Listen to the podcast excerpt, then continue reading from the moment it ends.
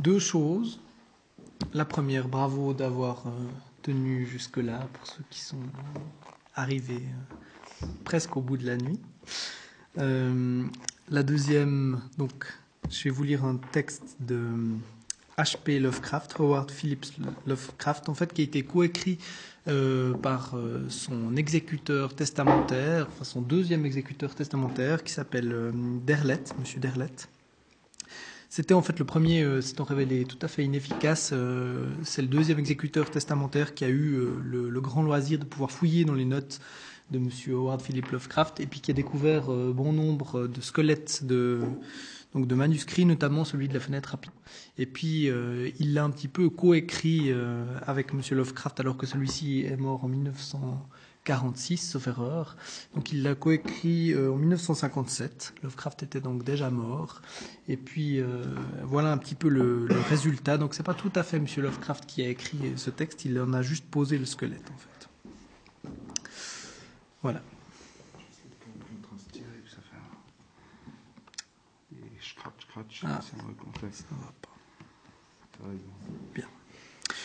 Je vins, non sans appréhension, habiter la maison de mon cousin Wilbur, moins d'un mois après son décès prématuré. Elle était isolée au creux des collines proches d'Albury's Peak. Cela ne me, ne me cla- ne me plaisait guère. Néanmoins, j'étais plutôt satisfait d'avoir hérité de mon cousin préféré son havre de paix. La maison du vieux Wharton n'avait pas été occupée depuis bien des années. Comme elle était restée à l'abandon lorsque le petit-fils du fermier eut renoncé à la culture pour aller vivre au bord de mer, à Kingston, euh, mon cousin avait acheté à cet héritier dégoûté des maigres revenus qu'elle tirait d'un sol épuisé. Ce n'était pas le fruit d'une longue réflexion. Les Hackley ne font rien que par coup, coup de tête.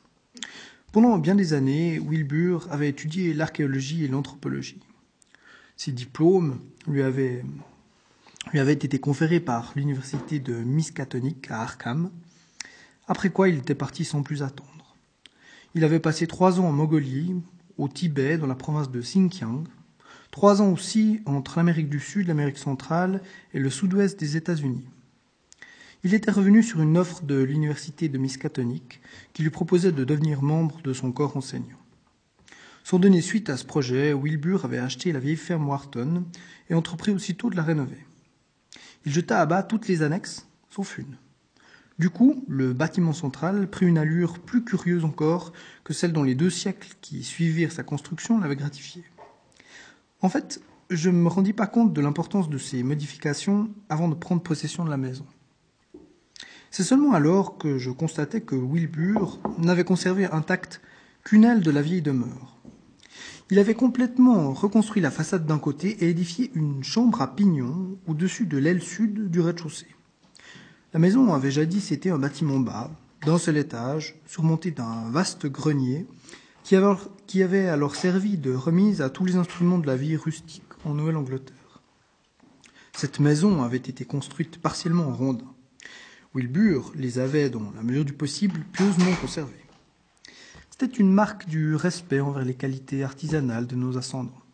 La famille des Ackley vivait en Amérique depuis 200 ans, lorsque Wilbur décida de renoncer à ses vagabondages et de s'installer au lieu de sa naissance. Je m'en souviens, c'était en 1921. Il n'avait ensuite survécu que trois ans. C'était donc en 1924, le 16 avril pour être précis, que je pris possession de la maison conformément aux clauses du testament. La maison était à peu près telle qu'il l'avait laissée. Elle semblait assez déplacée dans le paysage de la Nouvelle-Angleterre. Certes, les fondations en meulière, les assises en rondins, les cheminées en pierre, qui élevaient leurs quatre coins au-dessus des foyers, témoignaient toujours de son grand âge. Mais, remaniée à ce point, elle semblait l'œuvre de générations successives. La plupart de ces changements avaient visiblement été effectués pour améliorer le confort de Wilbur. Un ajout, cependant, m'avait intrigué. Mais Wilbur ne m'en expliqua jamais la nécessité. Il fit poser une étrange vitre de verre dépoli dans une immense fenêtre ronde s'ouvrant au sud de la chambre à pignon. Tout ce qu'il consentit à dire, c'était que c'était un verre très ancien, découvert et acquis au cours de ses voyages en Asie. Il en parla une fois comme du verre de Leng. Une autre fois, peut-être, de son origine yadienne, ce qui ne m'éclaira guère. À dire vrai, j'étais pas, je m'intéresse pas, je m'intéressais pas assez à ses caprices pour insister. Je ne tarderai pas à regretter cette indifférence. J'eus vite fait de constater que mon cousin n'avait porté soin aux pièces du rez-de-chaussée, pourtant devenues plaisantes et confortables. Non, la seule chose qui tenait à cœur, c'était la chambre à pignon. C'est là qu'il gardait ses râteliers de pipes, ses livres, ses disques préférés, les plus beaux meubles. C'est là qu'il travaillait, écrivait. Et puis, au cours des recherches à la bibliothèque universitaire de Mystaconique, il avait été terrassé par un infarctus. Je savais que j'aurais à prévoir quelques accommodements entre sa façon de vivre et la mienne. Il fallait avant tout rendre la maison à sa fonction première, et, dans ce dessin, ressusciter le rez-de-chaussée. À vrai dire, j'éprouvais dès le début une singulière répugnance pour la chambre à pignon. D'abord, elle suggérait la présence de Feu, mon cousin, qui ne reverrait jamais ce coin qu'il aimait tant. Je la trouvais hostile, glaciale, et comme si elle eût pu deviner mes sentiments envers elle, elle me rejetait avec force. Je ne la comprenais pas plus que je n'avais vraiment compris mon cousin Wilbur. Ce nouveau climat que je rêvais de créer autour de moi ne s'instaura pas aussi facilement que j'avais espéré, car je sentis très tôt que la vieille tanière de mon cousin faisait peser son atmosphère sur tout le logis. Certains prétendent que les demeures s'imprègnent immanquablement du caractère de leur propriétaire. Peut-être les Wharton, qui avaient occupé si longtemps la vieille demeure, y avaient-ils laissé les traces de leur personnalité? En tout cas, par ses restaurations, Wilbur Hackley les avait effacées. C'était sa présence à lui, Wilbur Hackley, se faisait le plus souvent sentir dans la maison.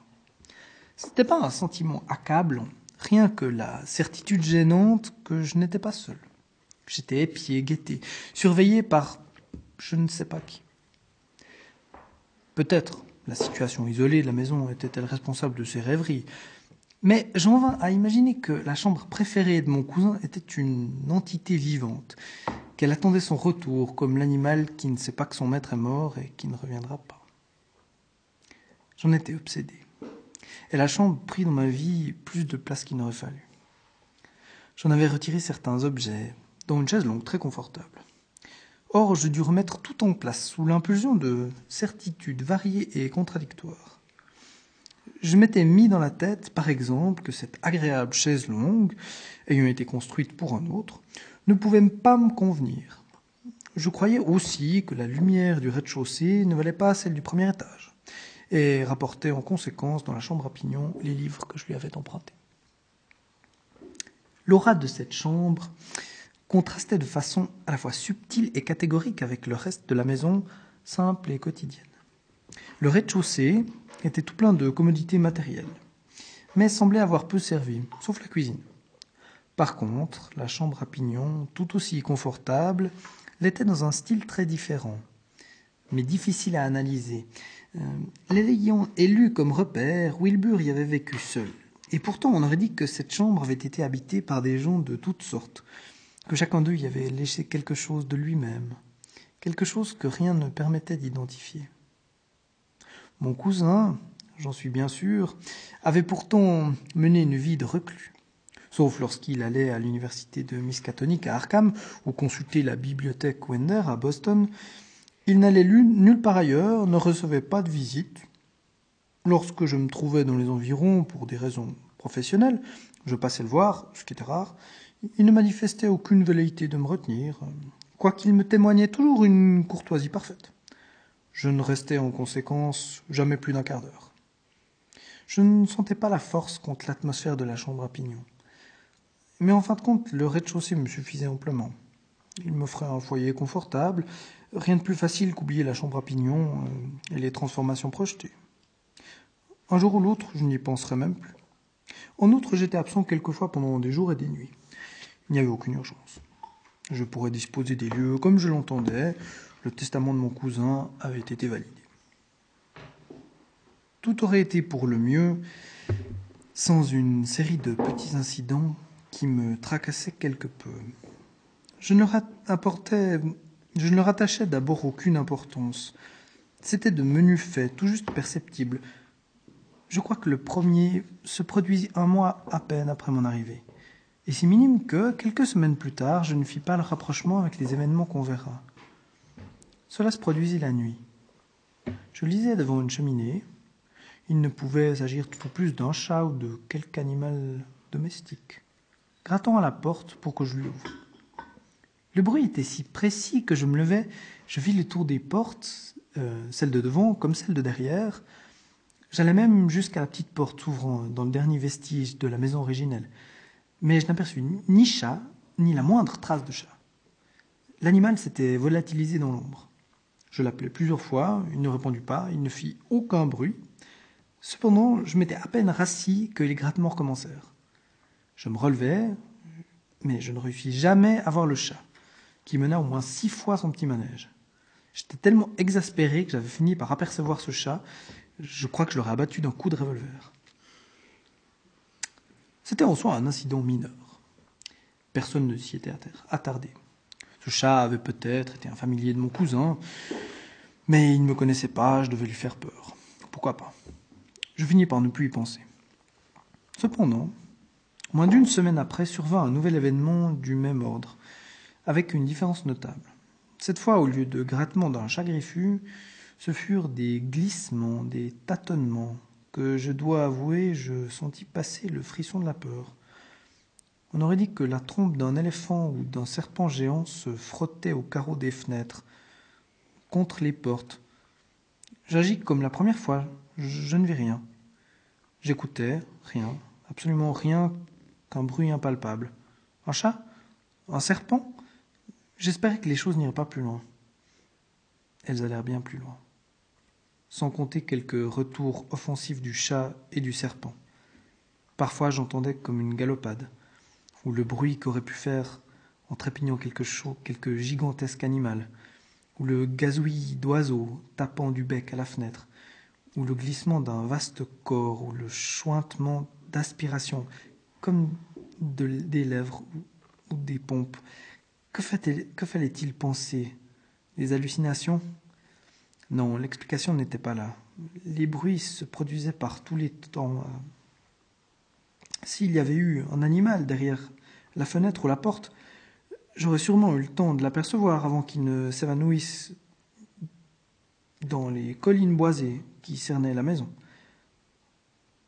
Cette suite d'événements mystérieux n'aurait peut-être pas eu de fin si, par le plus grand des hasards, ayant un jour trop chaud au rez-de-chaussée, je n'avais ouvert la porte de l'escalier menant à la chambre à pignon.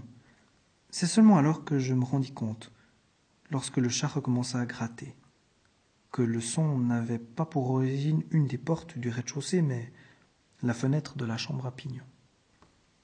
Je montai les escaliers quatre à quatre, sans prendre le temps de réfléchir. Pourtant, ce sera un chat très étonnant.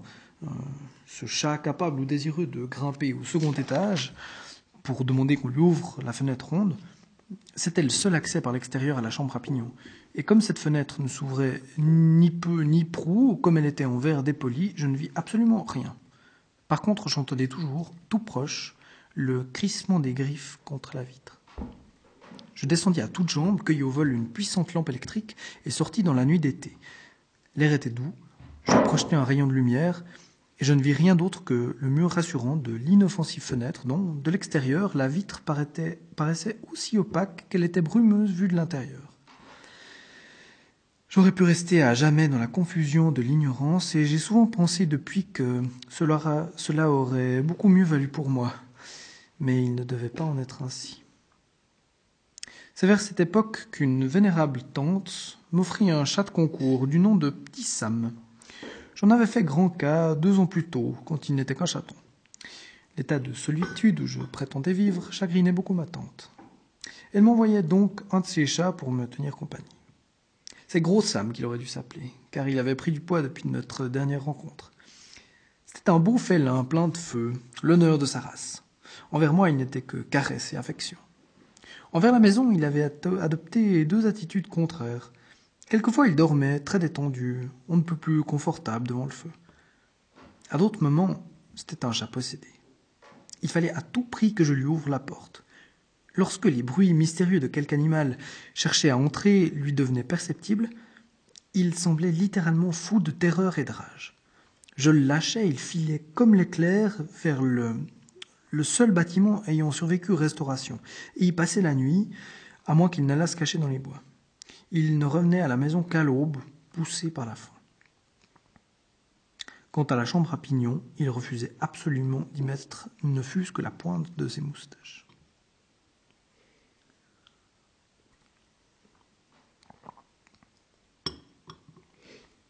C'est à cause de ce chat, en fin de compte, que je pris la décision d'examiner d'un peu plus près les affaires de mon cousin.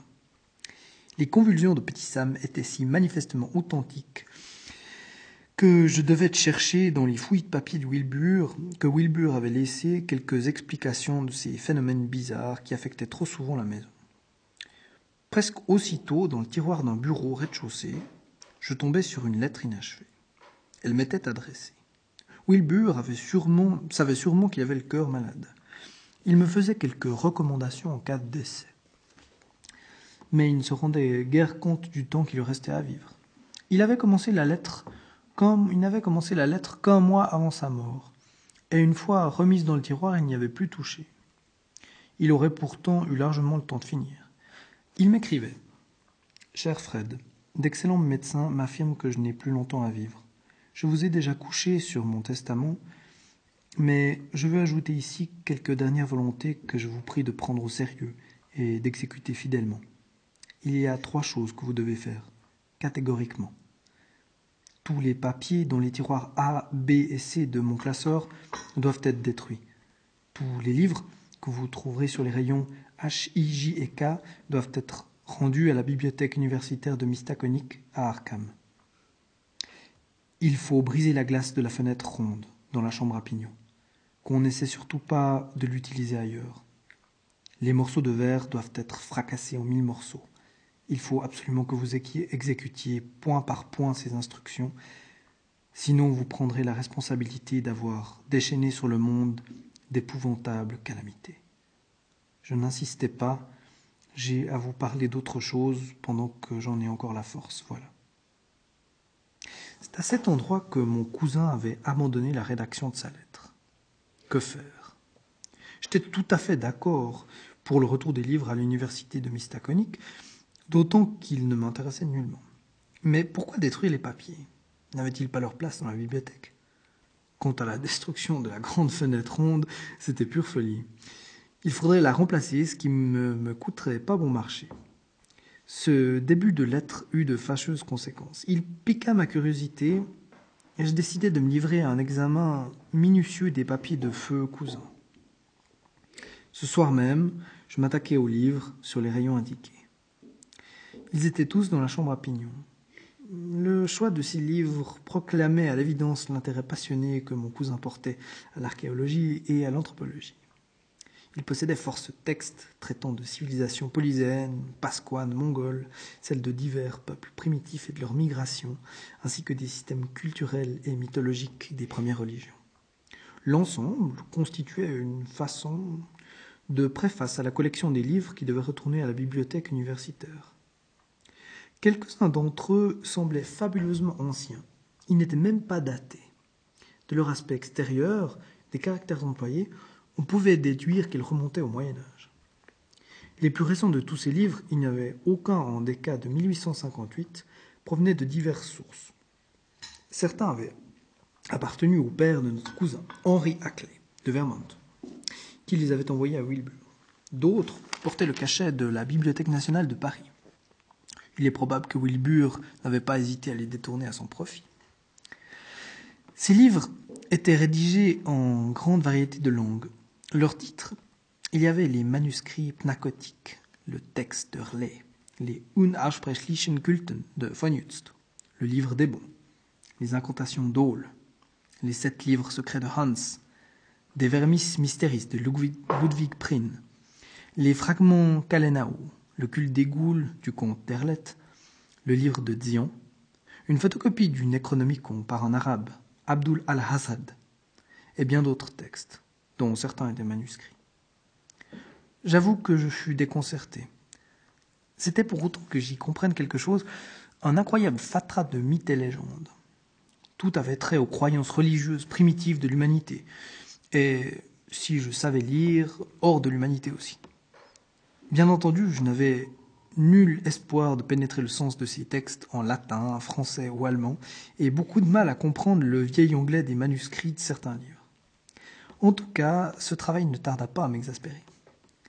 Ces livres proclamaient un, credo aussi baroque que seul un anthropologiste avait pu s'y intéresser, jusqu'à amasser sur ce sujet une documentation d'une telle ampleur. Ce n'était pas inintéressant, et pourtant le système est bien connu.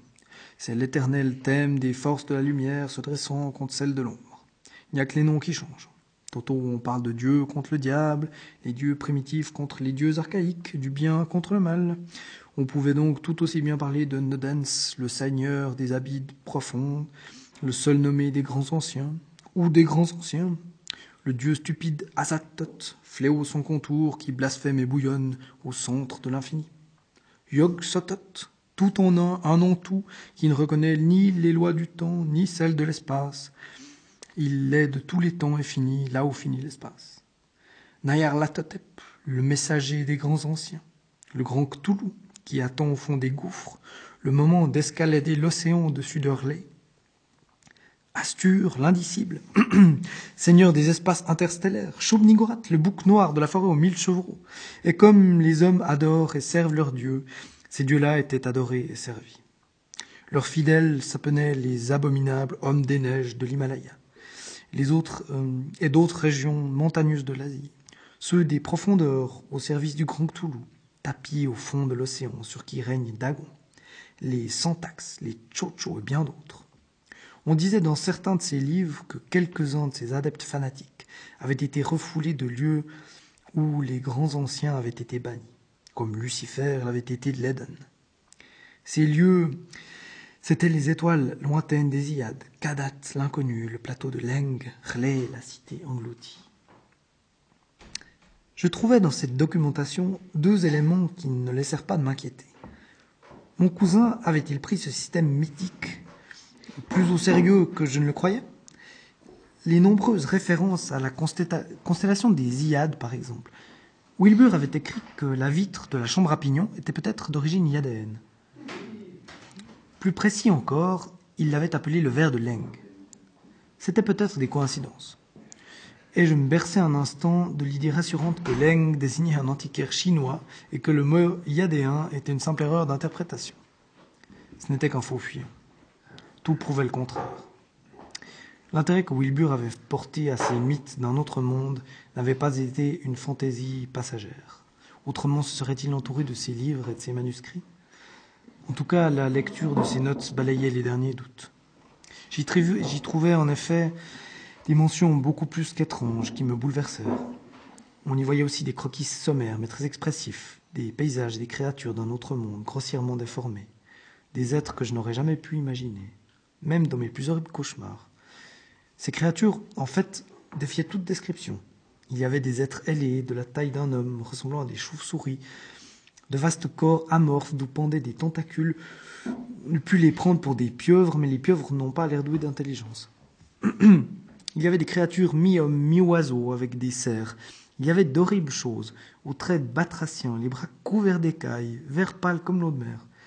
Ils se tenaient debout, il y avait aussi des êtres humains, mieux identifiables, pour difformes qu'ils fussent. Des orientaux malingres et rabougris.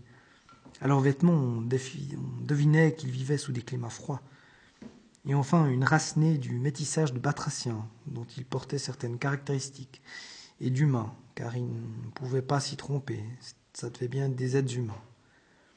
Je n'aurais jamais cru mon cousin doué d'une telle imagination. Je savais depuis longtemps, je n'étais pas le seul, que mon oncle Henri tenait pour vérité d'évangile les chimères les plus fantastiques. Mais je croyais qu'il n'en est pas de même pour Wilbur. C'est ce qui nous avait caché euh, à tous le fond de sa vraie nature. Et cette révélation ne m'étonna pas peu, car nulle créature vivante, c'est évident, n'avait en aucun cas pu lui servir de modèle.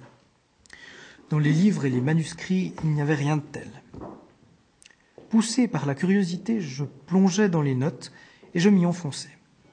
Je finis par isoler certaines indications elliptiques qui semblaient, quoique de loin, se rattacher à ma quête, je l'ai mis en ordre, ce qui n'était pas difficile, Elles étaient toutes datées. 15 octobre 1921. Paysage devenu plus clair. Leng, sud-ouest des Amériques peut-être.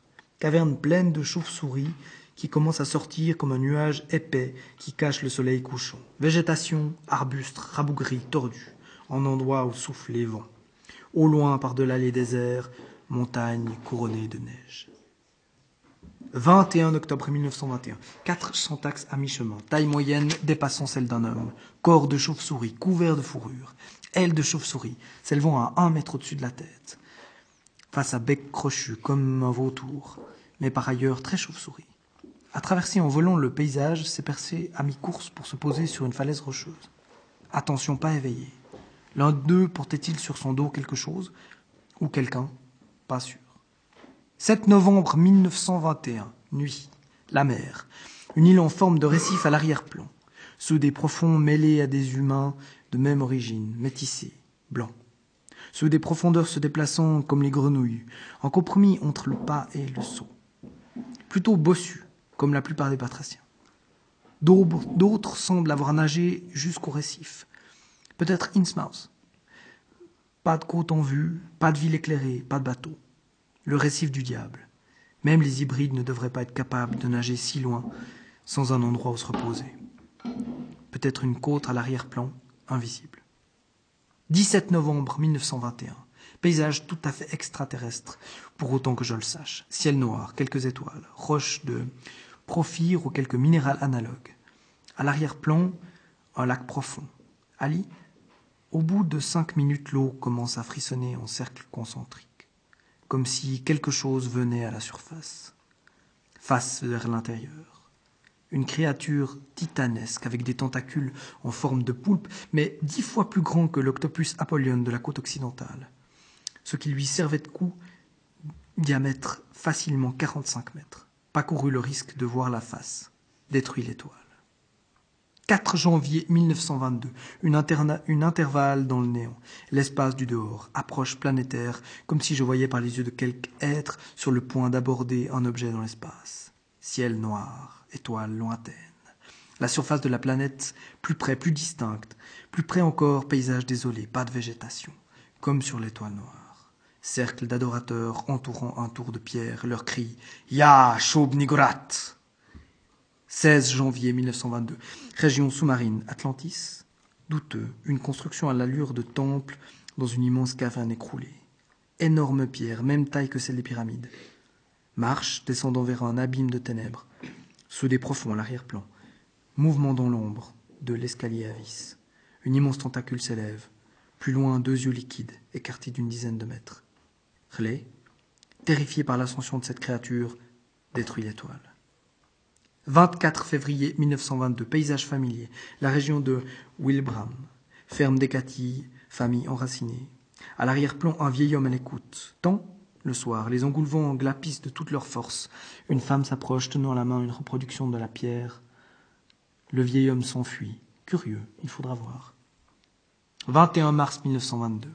Expérience effrayante, doit être prudent. Édifier l'étoile et dit les mots Fuin gluin va va naft. Ouverture immédiate sur l'immense Santac à l'arrière-plan. Le Santac s'est rendu compte et s'est aussitôt approché. Je pouvais positivement entendre le bruit de ses griffes et réussi à détruire l'étoile à temps. 7 avril 1922. Je sais maintenant qu'ils peuvent passer à travers si je ne suis pas prudent. Aujourd'hui, le paysage tibétain avec les abominables hommes des neiges. Nouvelle tentative. Que se passera-t-il si les maîtres si les serviteurs essayent de transcender le temps et l'espace, que feront le grand Cthulhu, Astur, Shumnigrat, si j'abandonne pour le moment et reçus un choc profond? Il ne recommença pas avant l'année suivante à se livrer, quelles qu'elles fussent, à ses préoccupations insolites. C'était du moins ce que disaient ses notes. Pas trace de son obsession, puis une courte rechute. 7 février 1923. Il n'est pas douteux qu'ils ont tous pris conscience de la porte. Très dangereux de regarder.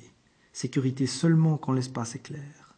Et comme je ne sais pas ce que je vais voir, danger d'autant plus considérable. J'hésite cependant à sceller l'ouverture. J'ai édifié l'étoile, comme d'habitude dit les mots et attendu. Pendant un moment, vu seulement le paysage familier du sud-ouest américain, le soir. Chauves-souris, des chouettes, des rats kangourous, des chats sauvages. Puis, d'une des cavernes est sorti un habitant des sables.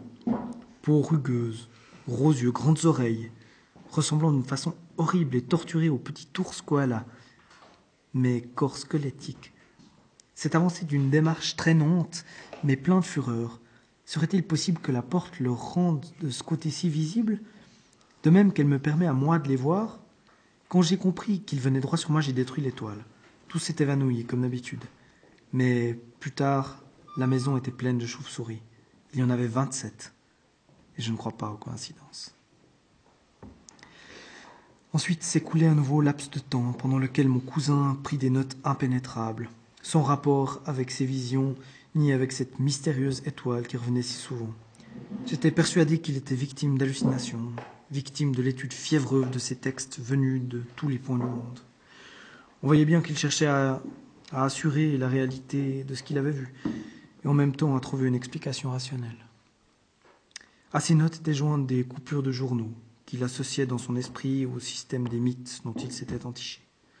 C'étaient des comptes rendus d'événements étranges, d'objets inconnus dans le ciel, disparitions mystérieuses dans l'espace, révélations farfelues concernant des cultes secrets, et ainsi de suite. Pas d'erreur. Il acceptait certaines fois primitives. Il croyait tout particulièrement que de nos jours survivent des contemporains des grands anciens infernaux, et leurs adorateurs et leurs fidèles. C'est cela, par-dessus tout, qu'il s'efforçait de prouver. Tout se passait comme s'il avait considéré comme vérité pure le contenu de ces vieux livres manuscrits ou imprimés, et tenté d'étayer les évidences du présent par les témoignages du passé. Il est vrai qu'il y avait un air de famille inquiétant entre les récits légendaires et ceux qui rapportaient les coupures de presse rassemblées par Wilbur.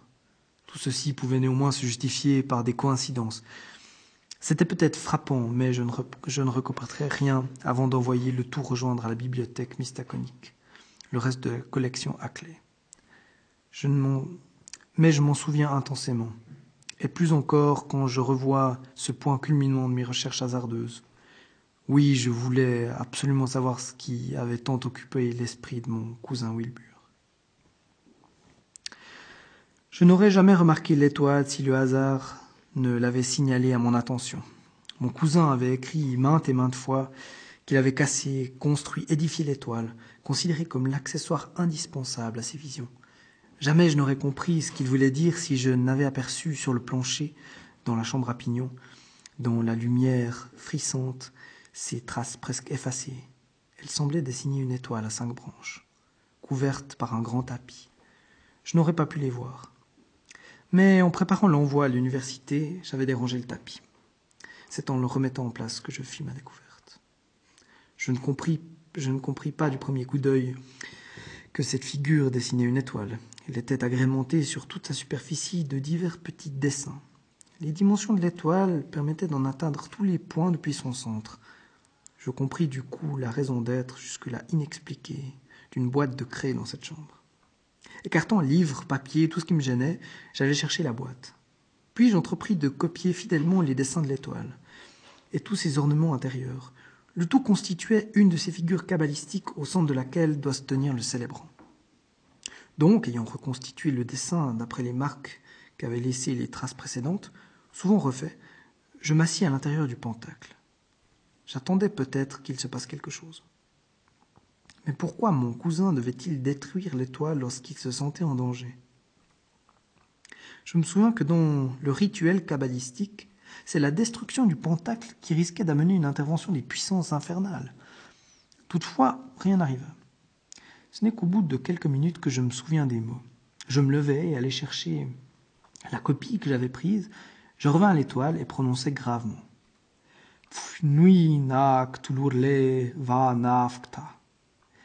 Il se produisit alors un phénomène tout simplement prodigieux. J'étais assis face à la fenêtre, et voilà ce que je vis. Le côté nébuleux du verre se dissipa, et, médusé, c'est un paysage grillé de soleil que j'avais maintenant sous les yeux. Pourtant, il faisait nuit. Neuf heures venaient à peine de sonner dans ce soir d'été de l'État du Massachusetts. Ce n'était certainement pas en Nouvelle-Angleterre que j'aurais pu contempler un panorama de ce genre. C'était une terre aride, avec des roches sablonneuses, la pauvre végétation des zones désertiques, des cavernes, et à l'horizon des cimes neigeuses. Bref, un paysage comme mon cousin en avait décrit plus d'un dans ses notes mystérieuses. L'esprit en déroute, fasciné, j'écarquillai les yeux et je ne tardai pas à distinguer quelques détails que la vie n'était pas absente de ce lieu. Un serpent à sonnette rampait sinueusement, un faucon planait très haut dans le ciel, et les reflets sur son brochet m'apprirent que le soleil allait bientôt se coucher. Il y avait aussi un, héloderme suspect. Bref, tous les éléments caractéristiques et familiers du sud-ouest américain. Mais où tout cela se passait-il? En Arizona? Au Nouveau-Mexique? Par tous les éléments de ce paysage hostile, pour tous les éléments de ce paysage hostile, je n'existais pas. Le serpent et l'héloderme s'éloignèrent en rampant. Le faucon plongea et remonta, un serpent dans les serres. Puis, ce fut le coucher du soleil et le paysage devint d'une beauté sublime. Hors d'une des plus grandes cavernes s'envolèrent les chauves-souris. Elles jaillissaient en petits flocons, en petits flots continus de ce gouffre ténébreux. Il me semblait entendre leurs pépiments. Je ne sais combien de temps il leur fallut pour se répandre dans le crépuscule. Elles s'étaient à peine évoluées que quelque chose d'autre apparut. C'était une façon d'être humaine à la peau rugueuse, comme si le sable du désert s'était incrusté sur sa peau. Ses yeux et ses oreilles étaient anormalement développés. Il semblait plus qu'émacié, décharné. Les côtes saillaient sous la peau. Mais le plus répignant, c'était son visage. Il ressemblait à un petit ours australien qu'on appelle koala. D'autres apparurent, dont quelques femmes. Et je me souviens du nom donné par mon cousin à ces créatures, les habitants des sables. Ils sortirent de la caverne, leurs gros yeux clignotants. Ils se dissipèrent vivement et allèrent se tapir derrière les buissons. Peu à peu, un monstre inimaginable apparut. Je ne vis d'abord qu'une tentacule, puis un autre, finalement une demi-douzaine qui tâtonnait, explorant avec précaution l'entrée de la caverne. Enfin, les ténèbres de cette caverne, des ténèbres de cette caverne, émergea une tête épouvantable. Puis, comme elle devenait plus distincte, je faillis pousser un hurlement d'horreur. C'était une parodie immonde de toute humanité pensable. Elle dominait un corps sans cou, masse de chair gélatineuse à l'aspect caoutchouqueux. Des tentacules pendaient de sa mâchoire inférieure, ou de son cou, comment dire. Qui plus est, cette créature semblait douée de perception, car dès le premier instant, elle parut consciente de ma présence. Se traînant hors de la caverne, elle se dirigea, ne me quittant pas des yeux, avec une inconcevable vélocité vers la fenêtre. Je ne devais pas me rendre compte du péril, je me contentais de regarder, fasciné. Ce n'est que quand le monstre masqua la totalité du paysage, lorsque ses tentacules arrivèrent à la hauteur de la fenêtre et la traversèrent, que je me sentis envahi par une terreur atroce. À travers la vitre. Était-ce la dernière des illusions je me souviens que je rompis les mâchoires glacées de la peur, le temps d'un éclair, le temps d'ôter un soulier et de le lancer de toutes mes forces dans la vitre. En même temps, me revinrent toutes les indications de mon cousin concernant la destruction de l'étoile. Je me penchai en avant et commençai à effacer l'image cabalistique. Dans un fracas de verre brisé, j'avais, grâce au ciel, perdu connaissance. Je sais maintenant ce que savait mon cousin. Si je n'avais pas attendu si longtemps, ce savoir aurait peut-être pu m'être épargné. J'aurais pu continuer à croire à des fantasmagories, des chimères, mais je sais. La fenêtre au verre dépoli, c'était une porte au pouvoir étrange. Elle donnait sur d'autres dimensions, dans le temps, dans l'espace, dans un autre monde, sur ces paysages qu'évoquait Wilbur à volonté. C'était aussi la clé de ces endroits secrets de la Terre, de ces espaces interstellaires où les serviteurs fidèles des grands anciens, les grands anciens eux-mêmes, se dissimulent encore, attendant que leurs heures viennent le verre de Leng ou peut-être des ayades. Je n'ai jamais su où mon cousin l'avait trouvé. Je n'étais pas soumis aux lois naturelles, à cela près que son orientation était modifiée par le mouvement de la Terre sur son axe. Et si je ne l'avais pas fracassé, j'aurais déchaîné sur la Terre un cataclysme, jailli d'autres dimensions. Catastrophe inconsciemment provoquée par mon ignorance et ma curiosité. Car je sais maintenant que les modèles de mon cousin n'étaient pas le produit de son imagination. Ils étaient vivants. Je peux en donner la preuve formelle. Mais qui sait, peut-être après tout, les chauves-souris qui avaient envahi la maison pendant mon évanouissement étaient-elles tout simplement entrées par la fenêtre brisée, Peut-être avais-je aussi été victime d'une illusion d'optique lorsque j'avais cru que le verre dépoli devenait transparent. Mais non, mais non. Je vous dis que maintenant je connais toute la vérité. Je suis certain, aucun doute ne m'est plus permis, que je n'étais pas victime de mon imagination déréglée. Rien ne peut infirmer une preuve décisive, effroyable. Je la trouvais près des morceaux de verre éparpillés sur le plancher. C'était un tronçon de tentacules, de trois mètres de long. Il avait été coincé entre plusieurs dimensions, sectionné lors de la fermeture de la porte, séparé de son corps monstrueux.